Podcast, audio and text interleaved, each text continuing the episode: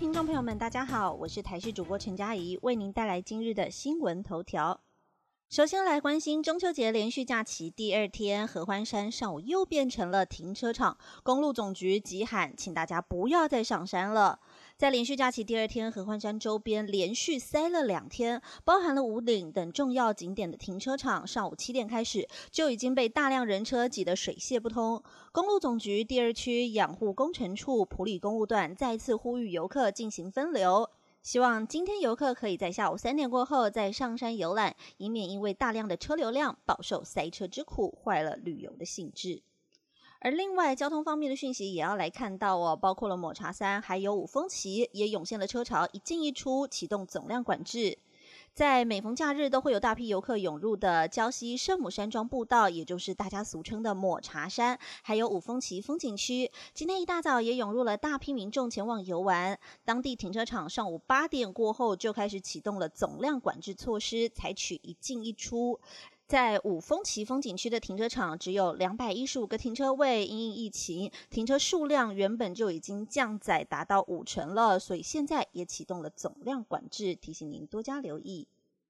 社会消息：高雄祖孙三代十二人住宅火警，大伯为救九岁侄女，双双呛昏，一死一命为。连续假期发生了火警的悲剧，在高雄鸟松区的本馆路，今天清晨五点多发生了火警，一栋四层楼透天厝四楼房间起火，警消获报立刻出动救援。该栋住户总共有十二人，有九个人自行逃出，但是四十七岁的大伯因为要上楼救九岁的侄女，双双被浓烟给呛昏，没有呼吸心跳。另外七十一岁的苏姓屋主要赶上楼灭火，也受到了轻伤。另外还有三名伤者送医急救，大伯。宣告不治，而九岁的小女童有恢复心跳，目前还在加护病房观察，起火原因也有待调查。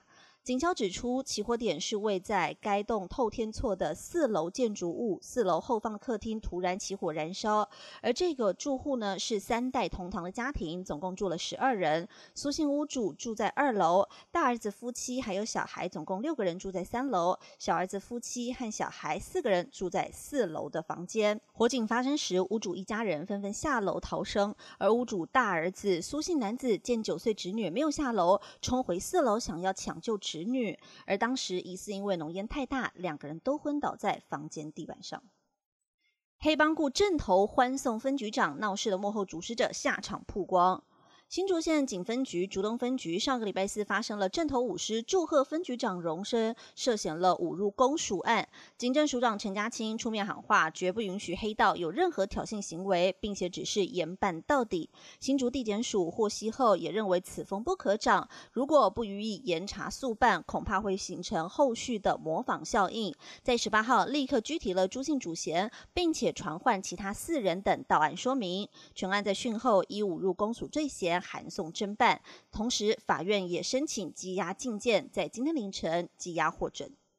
最新消息，马上来关心检出有害生物，大陆海关宣布，明天开始暂停台湾世家还有莲雾的输入进口。继先前进台湾凤梨输入之后，中国大陆的海关总署又发布了通知，指出要暂停台湾的世家和莲雾输入大陆。目前只知道在海关公告上面说是莲雾还有世家验出了检疫性有害生物，但相关原因我国方面还在调查。以上新闻内容由台视新闻编辑播报，感谢您的收听。更多新闻内容请持续锁定台视 YouTube 频道以及台视各界新闻。